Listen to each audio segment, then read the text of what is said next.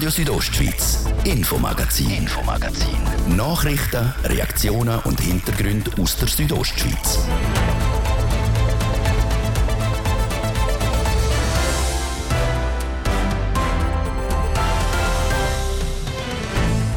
Mit einer App die Aufgabenblätter aus der Schule einscannen und Korrekturen direkt angezeigt kriegen. Das ist jetzt möglich und zwar dank einer App, die aus Graubünden kommt. Nicht mehr viele Leute wollen in Graubünden ein politisches Amt in der Gemeinde übernehmen. Darum ist das Projekt Wissenstransfer gestartet worden. Mit dem will der Kanton Graubünden dieser Entwicklung entgegenwirken. Viele Bankschalter in Chur gibt es nicht mehr oder werden noch aufgelöst. Graubündner Kantonalbank hat am Postplatz aber jetzt eine neue Kundenhalle fertiggestellt, die der Samstag Eröffnung feiert. Was es mit dieser Halle auf sich hat, haben wir herausgefunden. Das Thema vom ersten Teil, heute im Infomagazin auf RSO vom Donnerstag, 3. November. Im Studio ist der liebe Biondini. Guten Abend miteinander.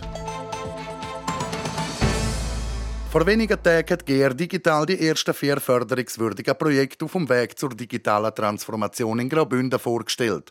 Der Markus Seifert hat mit dem Mitbegründer von einem von diesen Projekten geredet. Das Arbeitsblatt lösen, mit dem Handy fotografieren und Sekunden später werden in der Foto die richtigen und falschen Lösungen angezeigt. So geht Korrektur im digitalen Zeitalter. Dank dieser App, einer Bündner Erfindung, kriegt das Entwicklerteam von Herbie insgesamt bis zu 450.000 Franken aus dem Fördertopf von Graubünden Digital.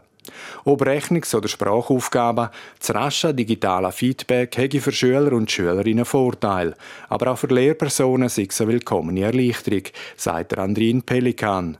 Er hat die App Herbie mitentwickelt. Und gerade in einer Zeit, wo so viele Anforderungen an die Lehre gestellt werden, also äh, von, mit den Kindern, mit Eltern, Schuladministration, Integration, ähm, all diese Sachen sind, fordern die Lehre eigentlich fest und dann ist die Idee, dass man die manuelle Handarbeit eigentlich, wo der Lehrer überqualifiziert ist, dass man die kann automatisieren, so dass der Lehrer mehr Luft hat für die anderen Aufgaben. Zum Zeitpunkt vom Interview ist der Andrin Pelikan gerade in Brasilien. Herbie hat nämlich Potenzial weit über Graubünden und die Schweiz raus. Es ist natürlich so, dass weltweit eigentlich viel Arbeit auf, auf Papier gemacht wird, sind das Aufgaben oder Prüfungen. Und ähm, jetzt bin ich gerade hier in Brasilien auch wegen Herbie und das hat ein sehr großes Potenzial zum Schulen erreichen wo sonst ganz schlechte Infrastruktur haben, also schlechte IT-Infrastruktur, weil jeder Lehrer da und auch jeder äh, ältere Teil haben ein Smartphone. Und das ist wie so eine Art, um trotzdem öffentliche Schulen zu erreichen mit Digitalisierung, mit dem Vorteil, wo Digitalisierung bringt, obwohl eben nicht zu viel Infrastruktur rum ist. Und das ist das, was ich da mache. Herbie hat als Start-up schon einiges an Aufmerksamkeit und Geld generiert. Im 2020 als preisgekröntes Bündner Jungunternehmen, dann mit einem Förderbeitrag von 45.000 Franken von der Gebert Rüff Stiftung und jetzt gibt es maximal sagenhafte 450.000 Franken in den nächsten drei Jahren von Graubünden Digital. Das brauche es auch, sagt der Andrin Pelikan. Ohne Starthilfe könne sich Herbie noch nicht auf dem freien Markt behaupten. Wir haben zwar Kooperationen jetzt mit den drei größten Verlagen in Deutschland, also mit Westermann, mit Cornelsen und mit Klett. Allerdings ist es so, dass die Projekte noch äh, klein sind und dass wir da noch äh, daran arbeiten müssen, bis die auch finanziell ähm, äh, nachhaltig sind. In Graubünden ist es wichtig, dass Herbie breit eingesetzt werden kann, das heißt auch über die Sprachgrenzen hinweg und dass es auch mit den öffentlichen Lehrmitteln in Graubünden funktioniert. Insgesamt wird Herbie also maximal mit einer halben Million Franken gefördert. Das ist viel Geld für eine Korrektur-App. Und ich habe Andrin Pelikan darum auch gefragt, was denn ein Herbie so innovativ oder kreativ sein soll. Schließlich bleibt es eine Korrekturhilfe, einfach digital statt analog. Die Innovationskraft ist dort vorhanden, wo man einen Prozess stark vereinfachen kann mit Digitalisierung.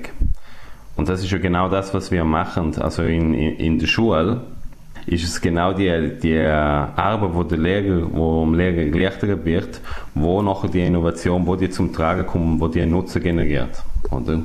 Jetzt aus Was der Unterschied ist zu einer anderen Korrekturhilfe oder zum Beispiel zur Musterlösung oder zu, zu einem so reinen digitalen Portal, ist, dass ähm, bei uns ist es so einfach gemacht, dass man nur ein Foto machen muss und nachher kriegt man gerade ins Aufgabenbuch die Korrektur innezeichnet. Und genau weil die Anwendung so einfach sein soll, braucht es viel Geld und viel Arbeit für die Weiterentwicklung von dieser App. Laut Mandarin Pelikan ist die Technologie dahinter nämlich ziemlich komplex. Also das sind ähnliche Technologien, wo zum Beispiel Drohnen brauchen, um sich orientieren. Die haben ja auch Bilder als Input. Und die müssen nachher ausrechnen, wo sie sind. Und ähnlich wird ausgerechnet, wo denn das ähm, wo das Smartphone ist, wo dementsprechend anhand von der Orientierung die Schüler geschrieben hat.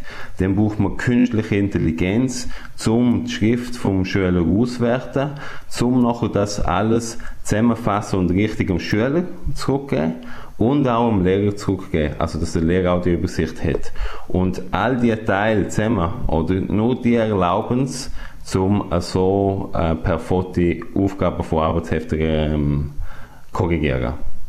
Herb ist das einzige von den vier geförderten Projekten aus dem Bildungsbereich. Zwei gehören in Sparta Tourismus und eins in den Bereich Sportveranstaltung. Ein politisches Amt in der Gemeinde übernehmen, das ist nicht wirklich ein Gedanke, wo sich viele Leute durch den Kopf gehen lassen. Die Bereitschaft zu so einem Schritt ist im Kanton Graubünden fast gar nicht vorhanden. Mit dem Projekt Wissenstransfer will der Kanton deren Entwicklung jetzt entgegenwirken. Dann hat Tina Schlegel berichtet. Die Zeiten, wo sich die Leute noch auf die Gemeinsversammlung gefreut haben und fleissig gegangen sind, die sind vorbei. Mittlerweile interessieren sich die Leute weder für das Geschehen in ihrer Gemeinde, noch sind sie bereit, dort ein Amt auszuführen. Auch das Amt von einem Gemeindepräsident oder einer Gemeindepräsidentin sei immer schwieriger zu besetzen, sagt der Bündner Regierungsrat Christian Rathgeb. Auf der einen Seite ist es nach wie vor eine Herausforderung, Persönlichkeiten zu finden, die Verantwortung übernehmen. Auf der anderen Seite wird die Belastung grösser, Gemeinden grundsätzlich werden grösser, die Vielfalt der Themen wird breiter, die Themen werden anspruchsvoller. Durch die Zusammenführungen von Gemeinden hat sich die Situation ein bisschen bessert. Dort gäbe es aber das Problem, dass bei so Zusammenführungen natürlich die Verantwortung dann grösser werde. Laut dem Regierungsrat trauen sich viele Leute so ein Amt nicht zu. Um dieser Entwicklung entgegenzuwirken, hat der Kanton Graubünden jetzt das Projekt Wissenstransfer ins Leben gerufen.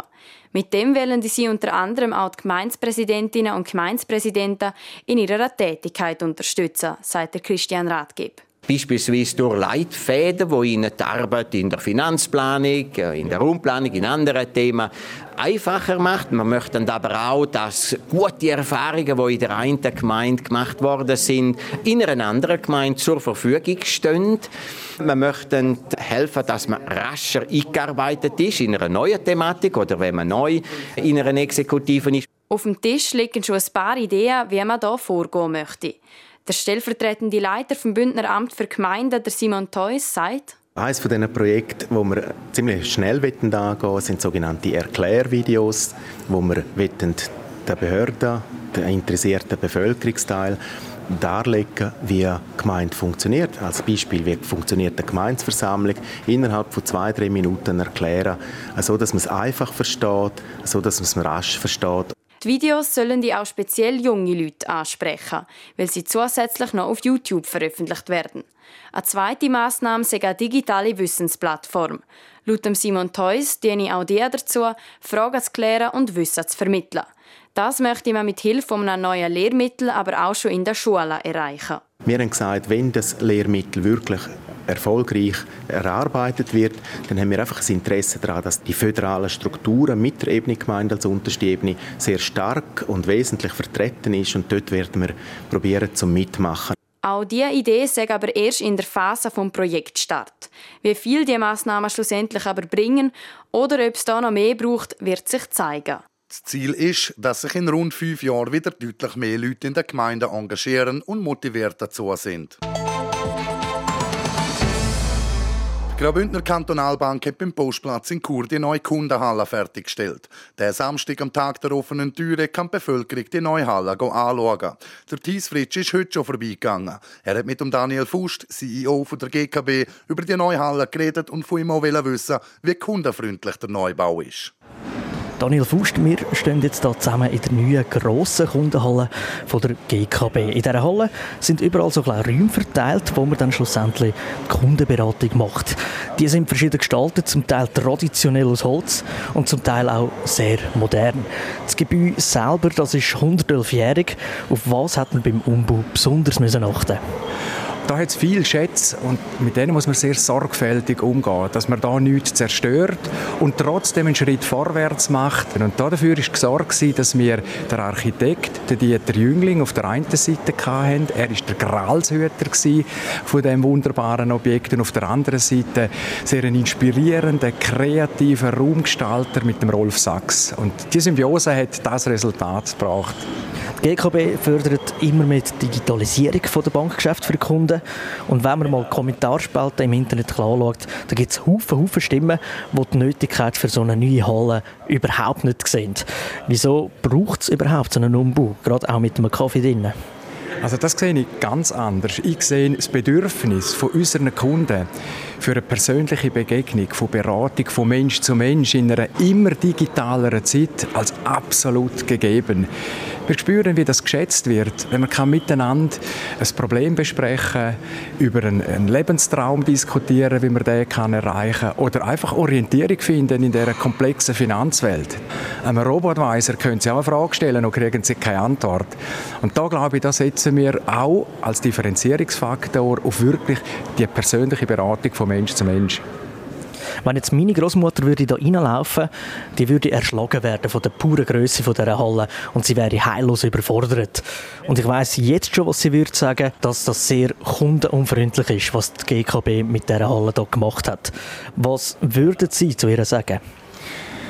Da probieren wir einen ganz anderen Eindruck zu vermitteln, indem das eben ein Raum ist, wo Leute sich begegnen. Also wir haben nicht weniger Beraterinnen und Berater bei uns, sondern es sind genau gleich viele und die patrouillieren da, kommen auf ihre Großmutter zu, empfangen sie, bieten ihr vielleicht einen Espresso an, schauen, was sie für Bedürfnisse hat. Wenn sie Hilfe braucht am Bankomat, wird sie selbstverständlich begleitet. Nicht nur einmal, auch zweimal, auch dreimal. Uns ist das ganz wichtig die Leute werden ja allgemein immer älter und da könnte man ja meinen, dass das Schaltergeschäft an Bedeutung gewonnen hat.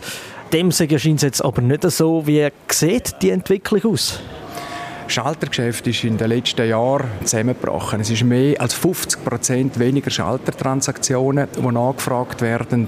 Und auf der anderen Seite dann haben wir eine Steigerung von Debitkartentransaktionen, also Zahlungen mit Kärtchen, von fast 60 Prozent. Also das zeigt, unsere Kundinnen und Kunden werden digitaler und das Schaltergeschäft verliert einfach enorm an Bedeutung jede neue Idee, jede Innovation, die kostet Geld. Auf wie viel belaufen sich die Kosten für diese Halle hier? Das ist ein großes Projekt, das ist nicht ein singuläres Projekt, sondern das hängt zusammen mit den neuen Arbeitsplätzen, die wir schaffen, Verschiebungen von Sitzungszimmern im ganzen Gebäude. Also es gibt nicht nur ein Preisschild für die Schalterhalle, die wir hier haben und darum kann ich Ihnen nicht einfach eine Zahl sagen, aber wir haben vom Bankrat das Budget gekriegt und haben das operativ trotz Lieferkettenproblem haben wir das gut können einhalten.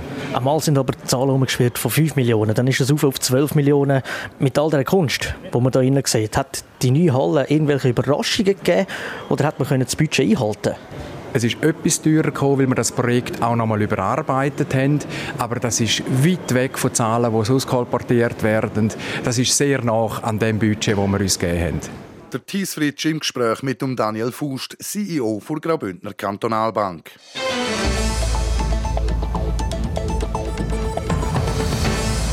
Wir hören das Infomagazin auf Radio Südostschweiz. Wir unterbrechen für die Werbung, das Wetter und den Verkehr.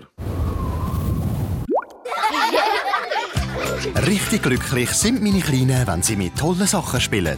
Und ich bin glücklich, wenn ich die zu günstigen Preisen bekomme. Wie bei Müller. Da gibt es jetzt 20% auf Spielwaren. Noch bis am Sonntag. In allen Filialen. Und auf müller.ch. Müller. Yeah! Ich liebe Strom. Ich auch. Stromgitarre? Nein, Stromautos. Genauer gesagt, der neue Solterra. Der erste vollelektrische 4x4 SUV von Subaru. Nice, den müssen wir uns anschauen. Jetzt bei Emil Frey Kur. Psst, schon gehört? Im Landquart Fashion Outlet gibt es den nächsten Private Sale. Unsere Fashion Club-Mitglieder profitieren vom 29. Oktober bis zum 6. November von 20% Rabatt auf den Outletpreis. Landquart Fashion Outlet. Ihre Lieblingsmarken ganz nah. Donnerstag, der 3. November, es ist halb sechs. Das Wetter, präsentiert vom Mineralbad Bon Engadina in Schkuhl. Erholung pur in der traumhaften Unterengadiner Bergwelt. Mineralbad-schkuhl.ch ja, es tut jetzt am Abend immer mehr zu, sowohl im Norden wie auch im Süden und vor allem in den Südtälern kommt es jetzt dann schon regnen. In der Nacht auf den Freitag zieht eine Kaltfront zu uns. Die Kaltfront die bringt verbreitet Regen und vor allem auch Schnee mit einer Schneefallgrenze zuerst noch auf rund 1500 Meter. Im Laufe des Freitag sinkt dann die Schneefallgrenze immer weiter runter bis auf stellenweise rund 600 Meter. es wird da und dort also auch in tiefen Lagen ein bisschen weiss mohren. Dazu wird es äh, kalt bei uns in der Südostschweiz. Das Quecksilber das steigt im ganzen Land noch auf maximal 12 Grad. Im Bergell und in der Walmüsteier gibt es knapp 7 auf der Lenzer Heide erwarten wir ebenfalls 7 und in Arosa maximal 5 Grad. Also alles in allem morgen ein grauer, nasser und kalter Tag. Verkehr präsentiert von der Züst AG in Chur. Ihre Fachmann für Dienstleistungen im Bereich Elektrowerkzeug. züstag.ch es braucht aktuell Geduld in der Stadt Chur und zwar auf der Emserstraße stadteinwärts. Da haben wir im Moment Wartezeiten von rund 20 Minuten. Und weiter sind der Stadt Chur Stau oder stockend auf der Umfahrung Süd, dann im Bereich Postplatz Welsstörfli, auf der Ringstraße, bei der Autobahnausfahrt Chur Nord stadteinwärts und auf der Masanzerstraße stadtauswärts. Zeitverlust steht 5 bis rund 10 Minuten. Sonst sieht es gut aus aktuell. Weitere Meldungen über größere Störungen haben wir keine.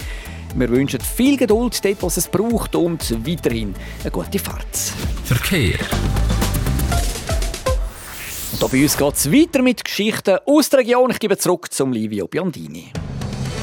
Radio Südostschweiz, Infomagazin, Infomagazin. Nachrichten, Reaktionen und Hintergründe aus der Südostschweiz.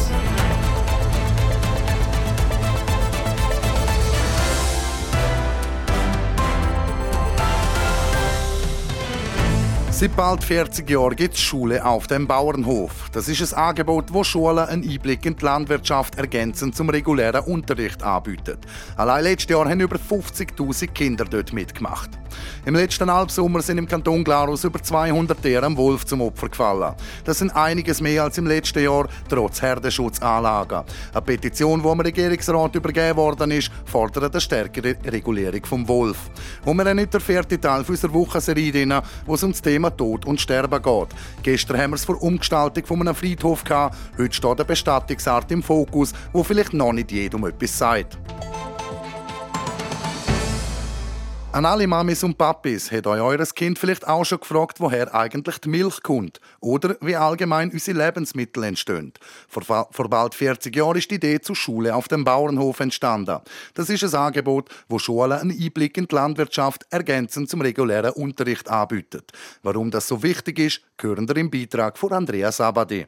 Der Bündner Bauernverband hat beschlossen, dass man vermehrt in der Öffentlichkeitsarbeit möchte tätig sein möchte. So setzt sich der Verband zum Ziel, aktiver und positiver über die Landwirtschaft zu berichten. Denn der Zeitgeist der Landwirtschaft hat sich im Hinblick auf frühere Generationen verändert. Verzerrte Bilder und falsche Vorurteile in Bezug auf den Beruf sollen in Zukunft wieder korrigiert werden. Dafür gibt es das Angebot von Schule auf dem Bauernhof. Für die Projektleiterin Öffentlichkeitsarbeit vom Bauernverband Zina Rellstab sehr wichtig. Auf die einen Seite, weil ich selber das so erlebt habe und ich immer noch die Erinnerung habe von meinem Erlebnis von Schule auf dem Bauernhof äh, als kleines Mädchen. Und ich weiß, wie, wie effektiv das so etwas kann sein Und auf der anderen Seite, weil mir einfach die Lebensmittelproduktion in der Schweiz und auch die Landwirtschaft sehr am Herzen liegt und es mir wichtig ist, im Rahmen von einem Infoanlass sind in Langquart auf dem Plantenhof Erneuerungen zu dem Projekt vorgestellt worden. So soll das Angebot digitalisiert werden und durch das auch sichtbarer für Lehrpersonen, Landwirtinnen, Organisationen und Experten sein.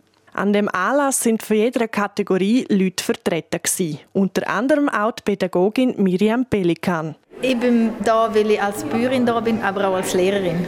Weil ich es wichtig finde, dass Kinder einen Zugang finden zum Thema Bauernhof. Weil wir immer mehr Kinder haben, die keine Ahnung haben, wo die Nahrungsmittel herkommen. Und ähm, wie das abläuft auf einem Bauernhof und weil ich finde, dass es auch wichtig wäre, dass die Kinder wieder einen Zugang zu der Natur haben und auch einfach ins Machen kommen. Darum können Schulen ergänzend zum regulären Unterricht Schule auf dem Bauernhof mit einbeziehen. Da es aber nicht immer möglich ist, mit dem Kind selber einen Fuß auf die Höfe zu setzen, gibt es noch eine Ergänzung mit dem Namen Agroimage. Da kommen die Expertinnen und Experten in Schulzimmer selber vorbei. Eine gute Ergänzung, wie Zina Rellstab sagt. Weil eben zum Teil die Höfe recht abgelegen sind oder die Schulklassen ähm, zu viel Zeit brauchen, um irgendwo anzureisen. Und so hat man wirklich die Chance, dass die Landwirtinnen und die Landwirte in die Schulen können gehen direkt und dort ein spannendes Input-Referat geben und da wirklich die Landwirtschaft ein bisschen von einer praktischen Seite vermitteln können. Mit der Hoffnung, dass die Kinder durch das auch lernen, reflektiertere Entscheidungen zum Konsum zu treffen und den Bezug zur Regionalität kennenlernen. Andrea Sabadi hat berichtet. Von 2006 bis 2021 sind durch Schule auf dem Bauernhof schon über eine halbe Million Kinder auf Höfe. Allein im letzten Jahr sind es über 50.000.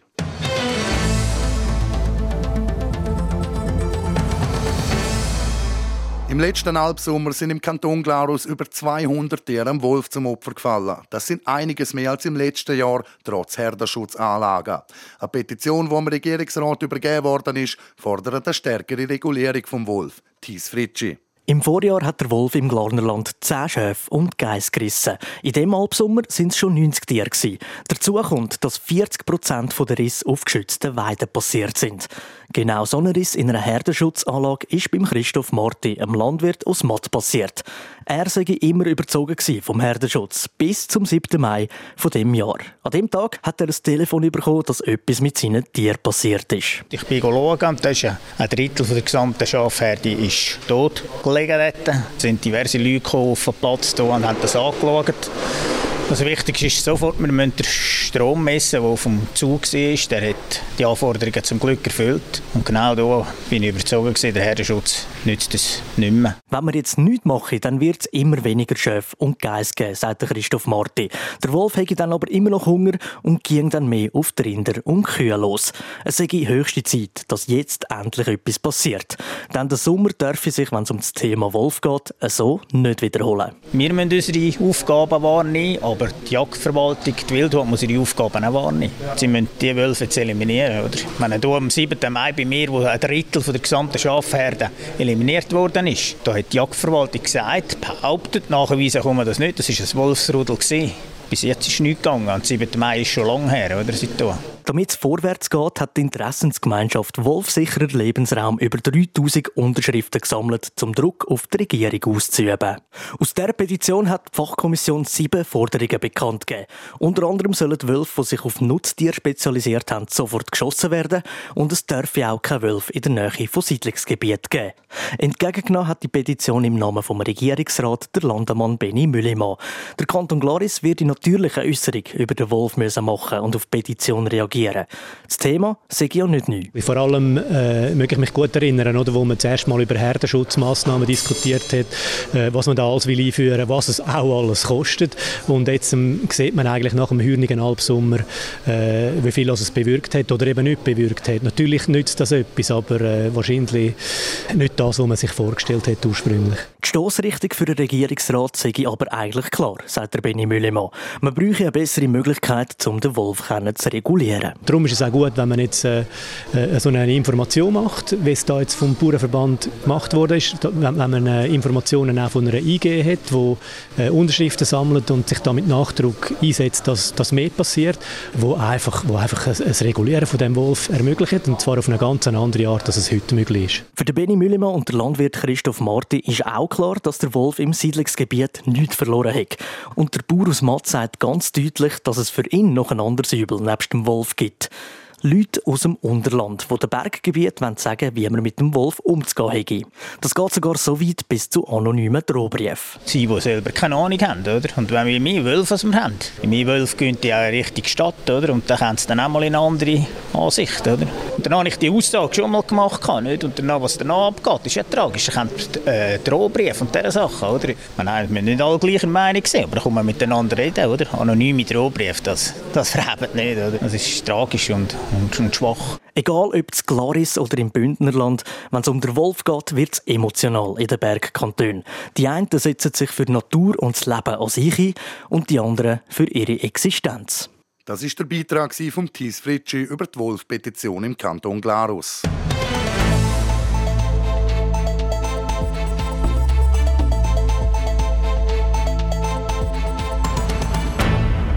Wir kommen zum vierten Teil unserer Wochenserie. Ganz im Zeichen vom Trauermonat November geht es auch hier bei uns rund um das Thema Tod und Sterben.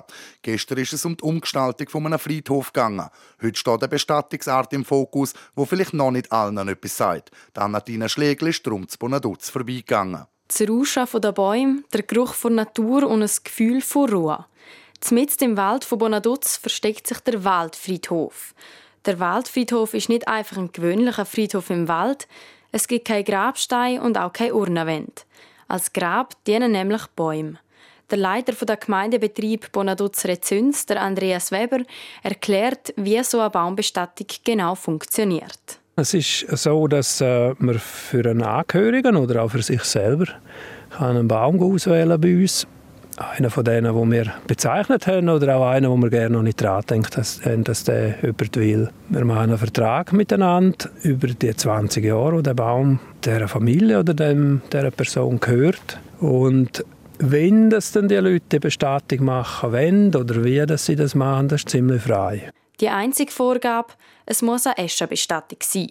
Das heißt, man darf die Esche rund um den Baum herum verstreuen. Andere Bestattungsarten sind nicht zugelassen.